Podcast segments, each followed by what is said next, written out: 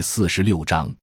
第十一章政府理性与村社理性。中国的两大比较优势，现代化是近代以来发达国家主导全球化发展的社会变迁现象，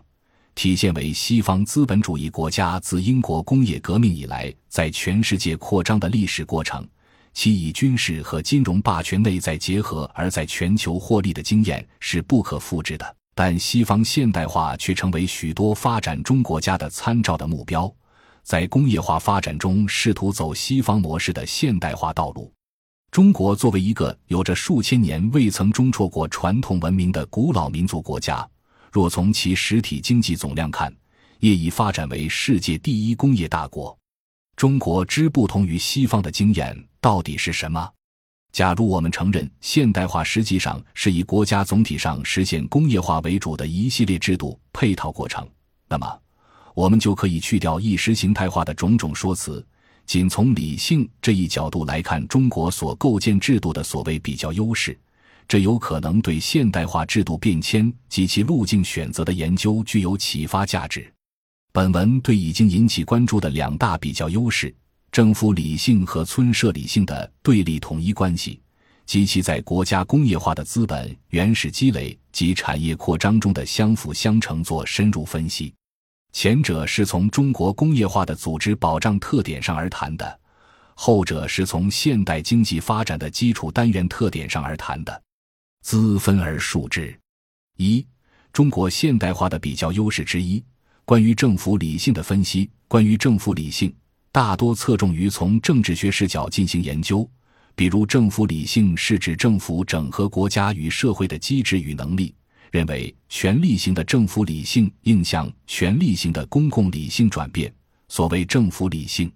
对后发展国家而言，它包括三个主要内容：即政府致力于经济发展的明确目标性、政府决策的科学性和政府政策的连贯性。也有认为，政府理性是指其权力型，这个权力型的政府理性应向权力型的公共理性转变，而本文所指的政府理性，主要是从中国作为发展中国家追赶现代化进程中政府直接参与配置资源的经验来做归纳演绎。市场与政府是两种不同的资源配置方式。相对于自由市场理论所强调的市场均衡发轫与个体化的理性经纪人的概念而言，中国人所经历的是经济领域中的政府理性生发的过程。新中国成立后的中国现代化进程中，中央和地方政府都是工业化原始积累的主导力量，政府是国民经济体系的内在的参与者，而不是外在协调者。因政府行为以出于利益考量，在经济领域直接行使进入权和退出权为特征，是为政府理性。中国的现代化成绩之所以令人瞩目，从历史唯物主义的角度来看，实质是中国政府在工业化原始积累阶段及产业资本发展阶段，借其组织动员能力及财政能力而达成的中央工业化和地方工业化的过程。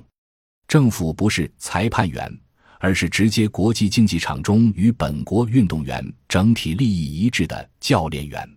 一、中央政府主导的国家工业化原始积累阶段，集体化和单位制的时代。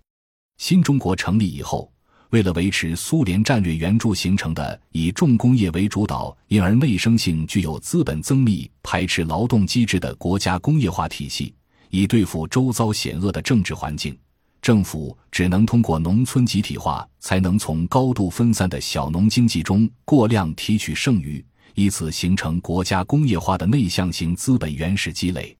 履行这样的经济行为，在政府只能与高度分散且剩余太少的亿万小农进行交易的宏观环境制约下，必然造成交易费用极高的现象。于是，政府只能以解决这个问题为目标，进行相应有效的制度安排。即利用长期战争对执政党和人民的教训，以及战争形成的军事化集权体制，建立了必不可少的国家工业化的动员机制和组织。相关的制度安排及其各自功能如下表所示。此表所归纳的具有相辅相成作用的诸项功能，主要发挥的作用是：以集体化制度强行控制，保证农村社会稳定。从而为新中国的工业化建设准备了必要而又庞大的支撑体系以及强大的舆论支持。而城市单位制则提供一系列城市就业和社会保障制度，以保证城市社会稳定。它体现了全能主义的政府以政治动员的形式调配社会资源的过程，是计划经济时代政治、经济和社会体制的基石。在此前提下，在以户口管理制度为强行分离城乡居民的闸门。从而保证国家以对资源的垄断权力进行统购统销的不平等交换，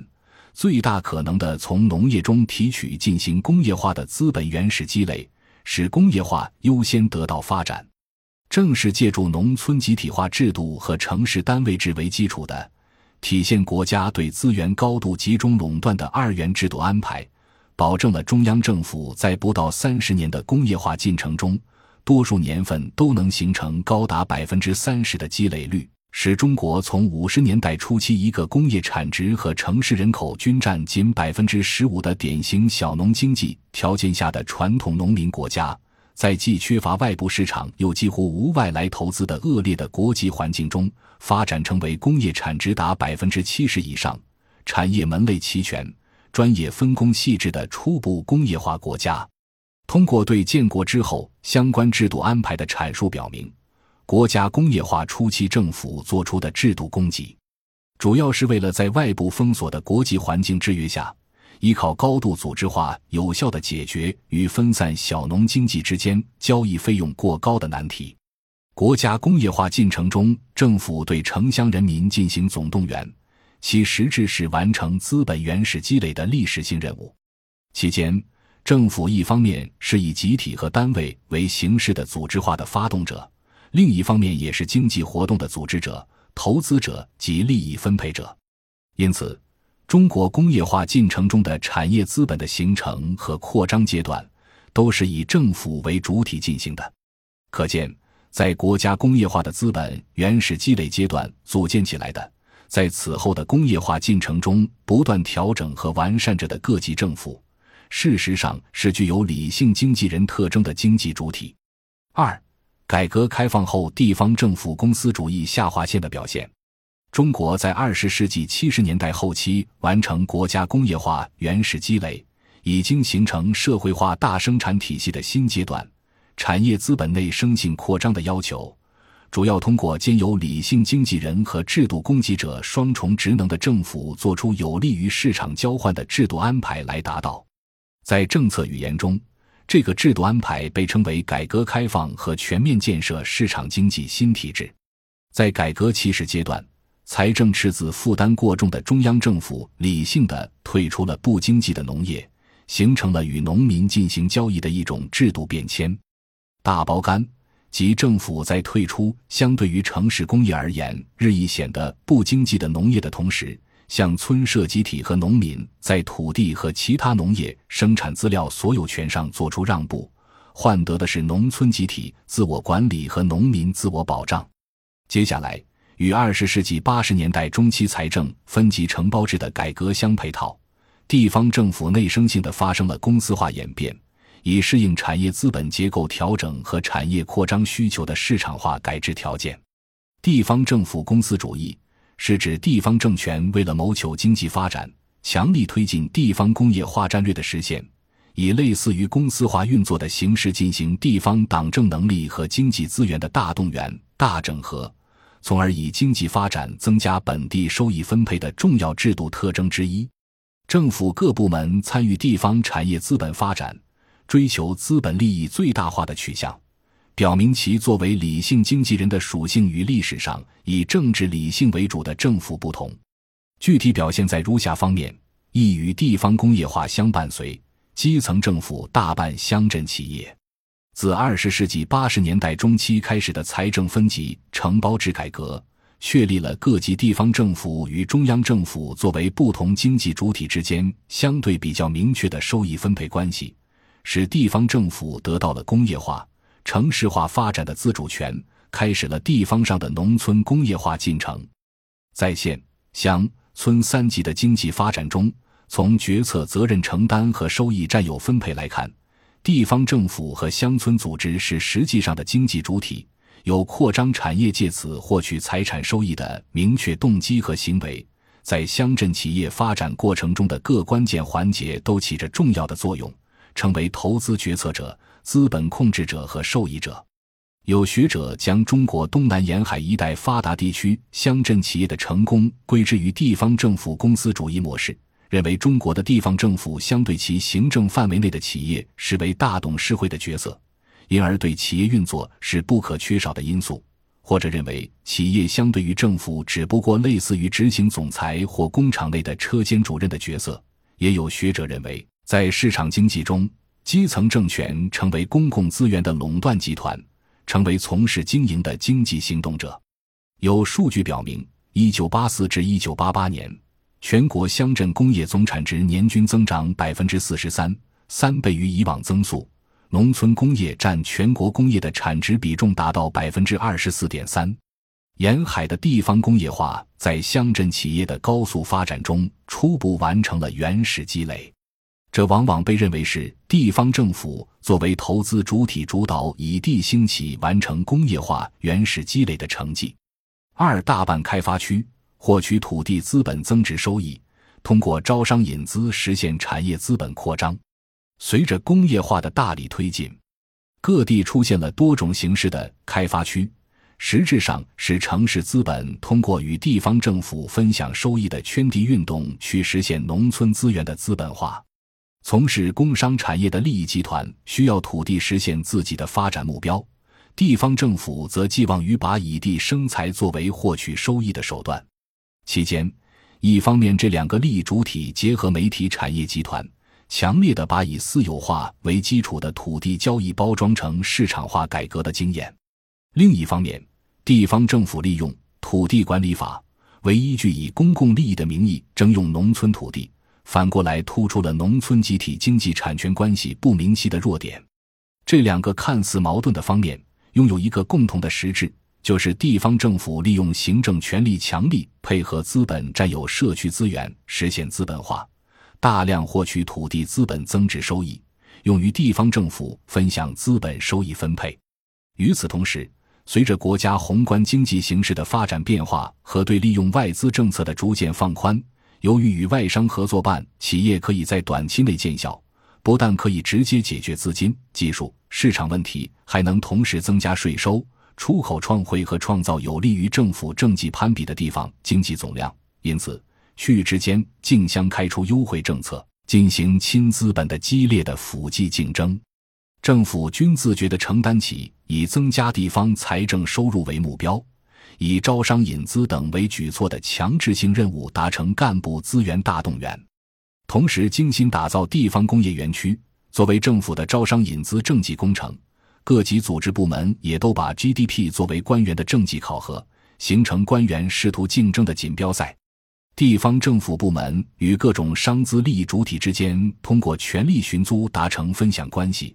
使房地产开发和产业扩张等牟利资本运动，却以公共利益的名义动用国家征地权，严重损害了社会大众的权益和可持续发展的后劲。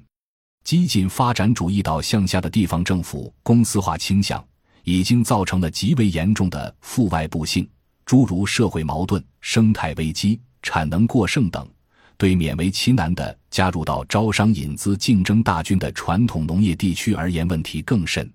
这说明一般事物都具有两面性。在产业资本形成之后，以推进产业扩张、获取资本收益为主的政府理性，与占有资源收益、通过维护村社生存发展的村社理性之间，哲学意义上的对立统一关系，在现实中更多转向对立。之所以在二十世纪九十年代外向型经济高增长以来，社会上的对抗性冲突不断发生，在于其实质是资本异化与其原始积累来源的私有化改制造成的代价向弱势群体转嫁。一是，在城市形成了资本利益集团及其派生的结构复杂的、高度依附性的社会。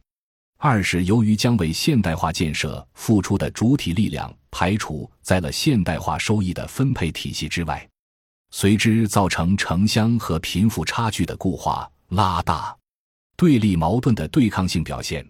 致使国家不仅得支付被上述异化过程甩掉的沉重的社会开支，而且还得增加支付被三大差别派生的巨大的维稳开支。但就国民经济总体而言，中国凭借超大型大陆、国家幅员辽阔和广大人民吃苦耐劳，还是进入了工业化的中期阶段。改革开放至今，中国不仅创造了持续三十多年平均近两位数高速增长的奇迹，而且既没有对外扩张掠夺，内部也相对保持了稳定，颇有中国复兴之迹象。若能够有效缓解越来越严重的三大差别，则符合人民群众的长远利益和根本利益，在人类现代发展史上也是前所未有的精彩一幕。感谢您的收听，本集已经播讲完毕。喜欢请订阅专辑，关注主播主页，更多精彩内容等着你。